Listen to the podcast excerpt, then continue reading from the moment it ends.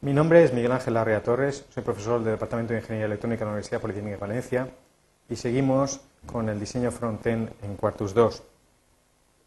Finalizaremos la sesión en el sentido de introducir dentro de la captura de avanzada de esquemas el empleo del MegaWizard Plugin Manager y en particular gestionaremos memorias editando el contenido inicial de las mismas. Teníamos nuestro proyecto nuestro famoso acumulador con su simulación, una simulación funcional, es la que establecimos en la sesión anterior para comparar, y vamos a hablar del el MegaWizard Plugin Manager.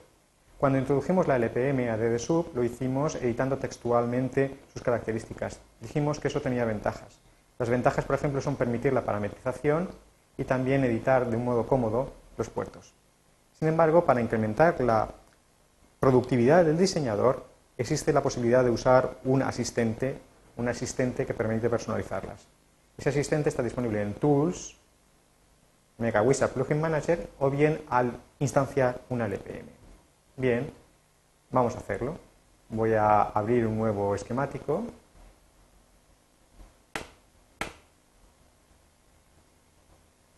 Escojo las unidades de diseño y cojo Acumul 4 LPM. Bien, es un esquemático preparado ya para recibir la nueva LPM. Introducir una LPM es muy sencillo, pico pico.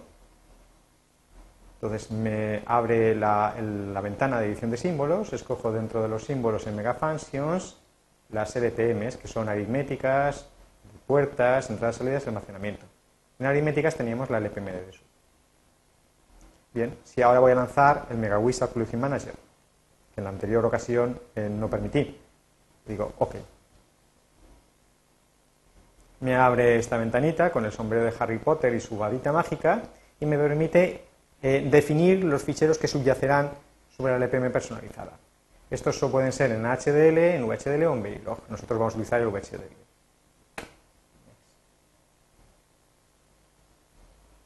Y entonces, según sea la LPM, me empezarán a abrir una serie de ventanas para personalizarla. Eh, es importante darse cuenta que las LPMs dependen de la arquitectura. Lo vimos antes cuando comparábamos nuestro diseño basado en, puertas y nuestro diseño basado en LPM. Era mejor, estaba mejor implementado mediante LPM. Bueno, eh, los datos, vamos a tener que definir su anchura, no puede ser un parámetro n, ya hemos dicho. Puedo definir que sea un sumador o un restador solo, o bien sea un sumador-restador dependiendo de una señal de control, a de sub, no es nuestro caso, es un sumador. Puedo definir si ambas operandos cambian o si por el contrario uno de ellos es constante. Al ser constante se implementaría todavía de un modo más eficiente. Puedo definir si hay acarreos de entrada o si voy a utilizar acarreo de salida o overflow. Es importante darse cuenta que estamos trabajando con, un con números eh, sin signo, por tanto el tipo de salida que tenemos que emplear es el acarreo de salida. De otro modo, la LPM que utiliza por defecto números con signo daría una representación, daría una respuesta distinta a la que nosotros esperamos. Y puedo definir si esta función, esta LPM, es puramente combinacional o si por el contrario está entubada, pipeline. Si está entubada significa que hay registros a la salida y posiblemente registros interiormente, intermedios. Entonces, si estuviera entubada, yo podría definir un número de ciclos de salida, a partir de los cuales la salida sería, sería la correcta, dada una entrada, y en ese caso, habiendo como hay registros, también podríamos definir si vamos a utilizar su clear asíncrono o su clock enable. Bueno, en nuestro caso, nuestro circuito es ser puramente combinacional, no hay pipeline. Bien, ya prácticamente terminado. Se observa la descripción y la serie de ficheros que van a ser creados eh, por parte de la, del MegaWizard. Fijémonos que hay ficheros muy interesantes. Por ejemplo, el LPMA de sub.vhd es una descripción VHDL estructural de la LPM. Podemos utilizarlo, por tanto, un diseño puramente escrito en VHDL. Igualmente, en LPMA de sub.cmp tenemos en código ASCII VHDL la definición de componente y un ejemplo de instanciación aquí, en lpmadd sub-inst.vhd. También podemos, se va a generar, como se observa, un símbolo. Será nuestro primer símbolo, de hecho. Bueno, ya lo tenemos aquí y con sumo cuidado para no liar nuestros cables, ¿eh? ya nos podríamos haber liado, afortunadamente el rubber banding no está activado, emplazaremos la LPM. Muy bien. Aparte del defecto que tiene de no permitir parametrización, eh, un problema del MegaWizard es que después hay que recordar que tenemos que seleccionar la actividad de los puertos. En particular, en particular el puerto cout es activo a nivel bajo. Cogeríamos cout y lo invertiríamos. Ya está. Bien. Hago file save y ya tendría mi diseño realizado con una LPM personalizada por MegaWizard Plugin Manager. Las LPM disponibles son muchísimas. Si nosotros compiláramos ahora y viéramos el resultado, eh, eh, lo primero que tendríamos que hacer, por supuesto, sería cambiar la revisión, crear una nueva revisión.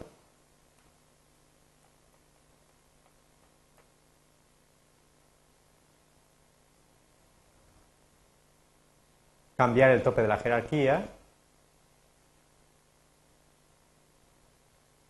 y compilar.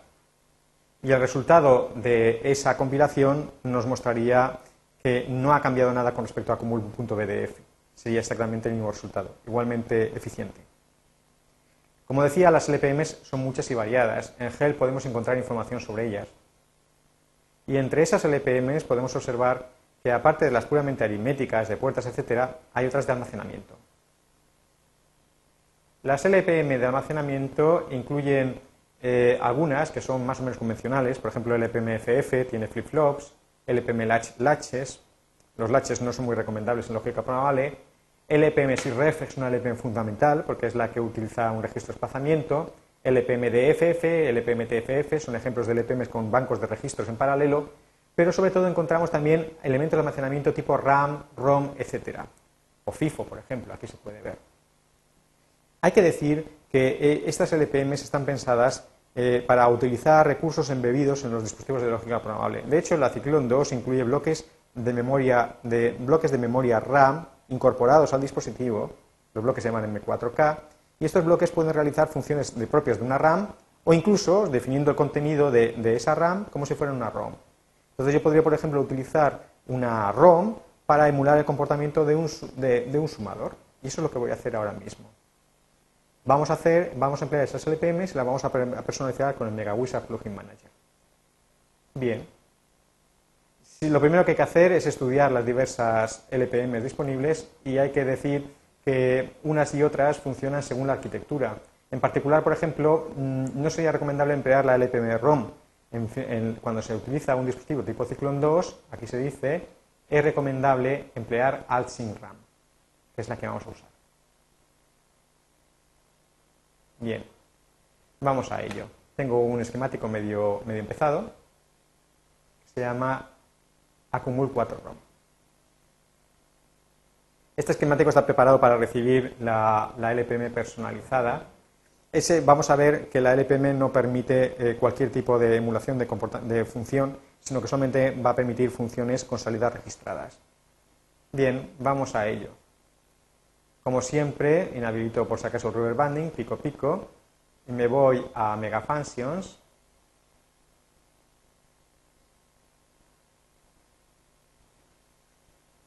Y en Stage está AltSync RAM. De nuevo voy a lanzar el Mega Wizard. Podríamos editarlo textualmente, nada lo impediría.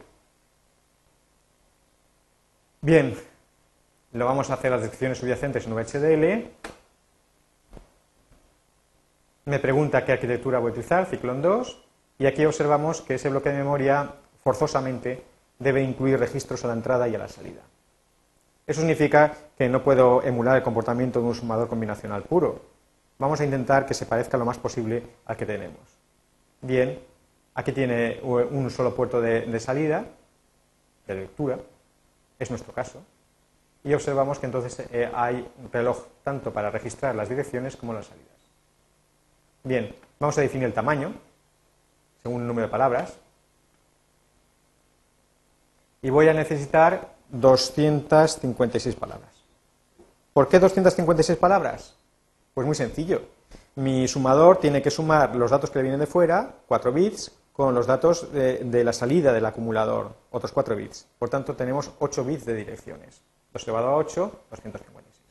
Las salidas. Como solamente voy a emular el comportamiento de las salidas propias del, acumulador, solamente voy a emular el comportamiento de 4 bits. Podría emular el comportamiento de cout, el acarreo de salida, pero entonces sería registrado. El software automáticamente escoge los, recursos disponibles en la Ciclón 2. Nosotros eso puede hacerlo automáticamente o bien decírselo nosotros. Por ejemplo, digo M4K, escogerá los bloques tipo M4K, de los cuales la Ciclón 2 dispone varios.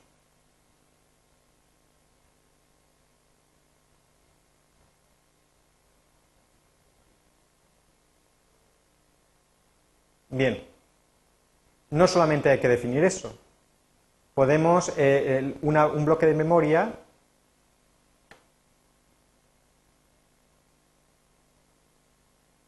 un bloque, de memoria, en el caso de que sea una ROM, necesita eh, tener su contenido fijado. El contenido se fija mediante ficheros de tipo ASCII. Existen dos formatos. El formato Intel X, un formato comercial, y el formato MIF, propiamente de Altera. Nosotros podríamos utilizar cualquiera de ellos porque tenemos un editor de contenidos de memoria. De hecho, ya lo he hecho. He utilizado un código MIF y lo he llamado ROM ACC. Esto serviría tanto para el caso de una ROM como para definir el contenido inicial de una RAM al inicio de una simulación.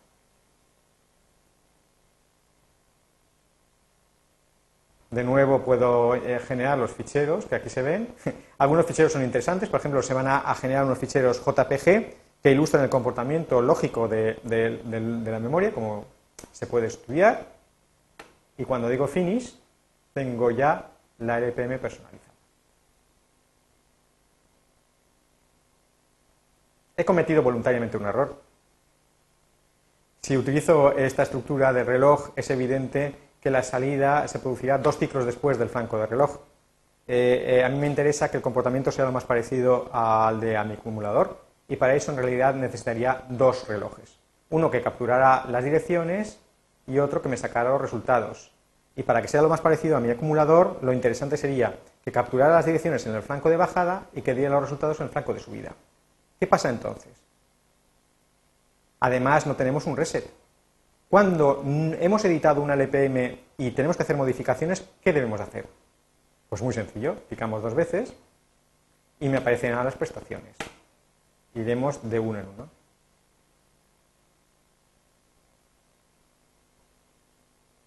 Y aquí, nos hemos saltado, vemos, por ejemplo, cuántos relojes podemos emplear. Voy a utilizar dos relojes. Uno para la entrada, las direcciones, y otro para la salida. Y también Puesto que tenemos eso, relojes, necesitaría un clear, que desgraciadamente en este caso solamente afecta a la salida. Le digo que finish y habrá modificado los ficheros subyacentes. Y no solo eso, habrá modificado el símbolo. ¿Qué pasa entonces cuando el símbolo ha cambiado? Pues bien, es necesario actualizar el símbolo. Como el programa Quartus 2 es de segunda generación, resulta que tenemos una copia del símbolo tal cual fue cogido de la librería.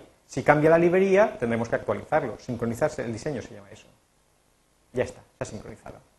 Como tantas otras veces, tendremos que editar los puertos.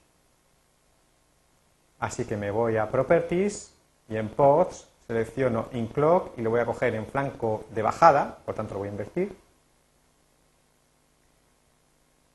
Y el Clear también lo voy a poner invertido. Bien, Observemos un instante cómo ha sido eh, diseñado al SIMRAM.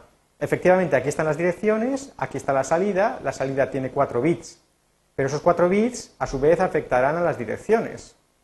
Yo voy a definir el fichero que contiene el contenido de la memoria de tal manera que las direcciones se refieren los 4 bits de, de ACCIN de entrada y los otros 4 bits del acumulador de manera que queden los bits del acumulador como de más peso en las direcciones, los bits de la entrada de ACCIN como los de menos peso. Una manera de hacer eso consistiría en editar los buses tal como aquí aparecen. Aprovechándose que en cuartos 2 es posible que el bus tenga un nombre distinto de su puerto, aquí definía los bits de menos peso y aquí los de más peso. Y el conjunto estarían conectados aquí. Otro método posible sería utilizar lo que se llama eh, un, array, un bundle. Sería tan sencillo como lo voy a hacer ahora, de hecho, de borrar eh, los nombres de los puertos, del bus, perdón,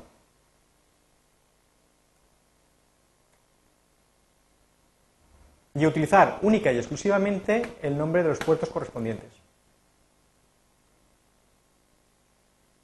Como sabemos que existen los buses de tipo secuencial, yo podría sustituir este bus de direcciones por este otro. ACC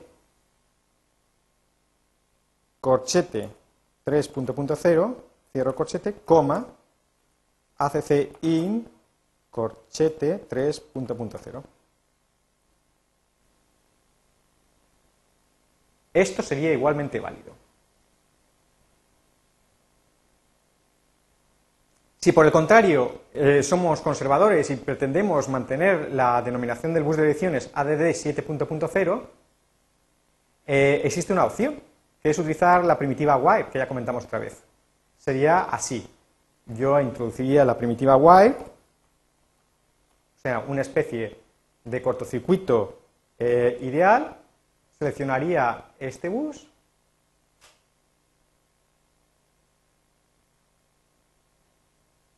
lo empastaría aquí. Me deja el ratón. Me ha dejado desgraciadamente.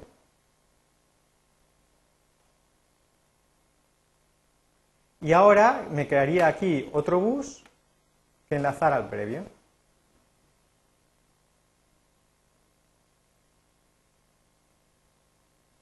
llamándole con el nuevo nombre.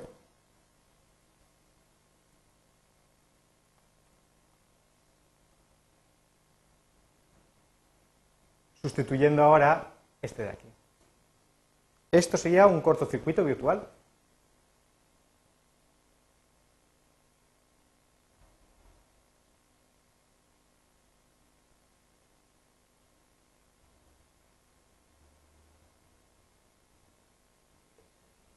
Bueno, cualquiera de las tres opciones, aprovechando eh, el etiquetado de los buses y puertos que permite Quartus 2, sería exactamente igual de válida.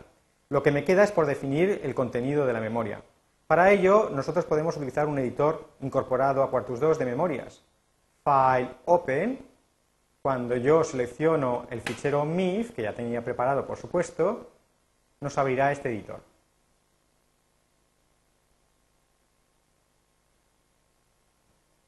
Si el fichero fuera nuevo, nos preguntaría lo primero de todo el tamaño de la memoria en cuestión y después nos mete en este editor de memorias. Bueno, es muy fácil ver cómo funciona. 0 de ACC eh, más 0 de ACC in da 0 en la suma. 0 más 1, 1, y así sucesivamente. Es evidente que llegaremos a un momento en que eh, llegamos a la, saturación, desaparece el overflow, y 4 más 8 da C. 4 más 9 da D. Naturalmente, la base tanto de las direcciones como de las casillas del contenido de memoria se puede fijar aquí, en, address radix y en memory radix. Igualmente la edición de las casillas puede ser muy cómoda. Yo puedo seleccionar varias de estas casillas y mediante edit custom field cells rellenar sus contenidos en comas. También son posibles operaciones de copy y paste, etc. Bueno, una vez que se haya generado el fichero MIF, será muy fácil compilar el conjunto. Bueno, cierro. Y como siempre, lo primero que tengo que hacer es definir la revisión.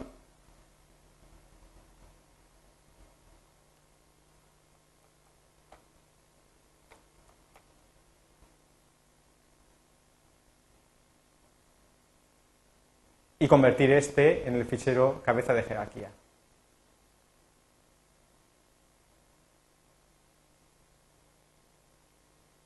Bien, hecho esto, la compilación nos va a llevar un tiempo, porque ahora el diseño es todavía más complicado.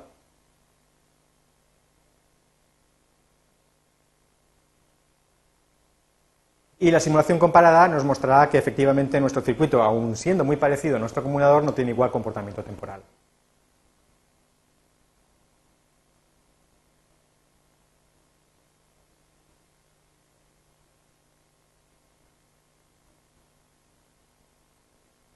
Ya es saludable que no nos haya dado un mensaje de error.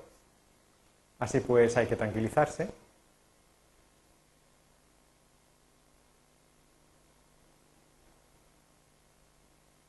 Fijémonos que el número de bits disponible por el dispositivo son de 483.840 y estoy imprimando solamente un K, ¿vale?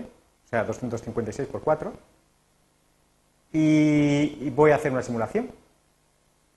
En assignments Settings comprobaré que voy a machacar, voy a hacer una simulación comparada y que lo, último, lo único que voy a considerar efectivamente es eh, el resultado ACC.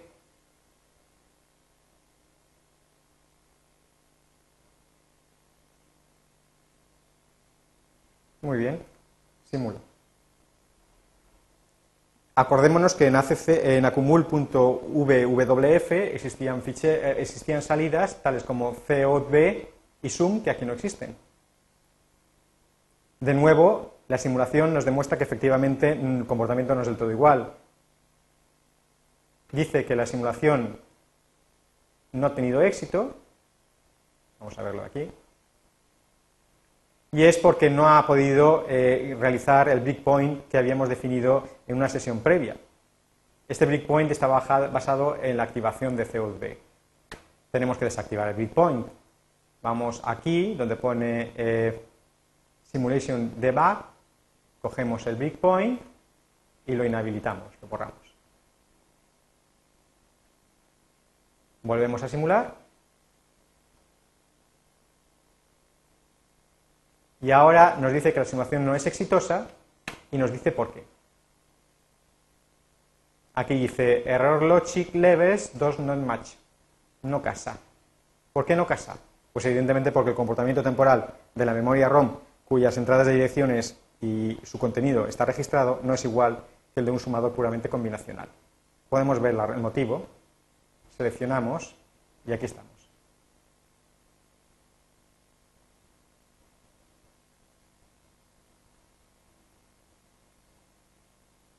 Observemos lo que ocurre. Eh, aquí se alcanza el valor 9 cuando en la simulación inicial teníamos el valor 7. El motivo es muy sencillo. Hayamos llegado a 6, pero como la captura del dato se produce en el flanco de, mm, de bajada, resulta que 6 más 3 da 9. Eso significa que nuestro circuito con memoria ROM solo funcionaría igual que el acumulador si los estímulos de entrada hubieran cambiado en mitad del pulso. Si hubieran cambiado en mitad del pulso, efectivamente, efectivamente los, los resultados serían los mismos. Y esto es todo cuanto cabe decir sobre la entrada de esquemáticos avanzada.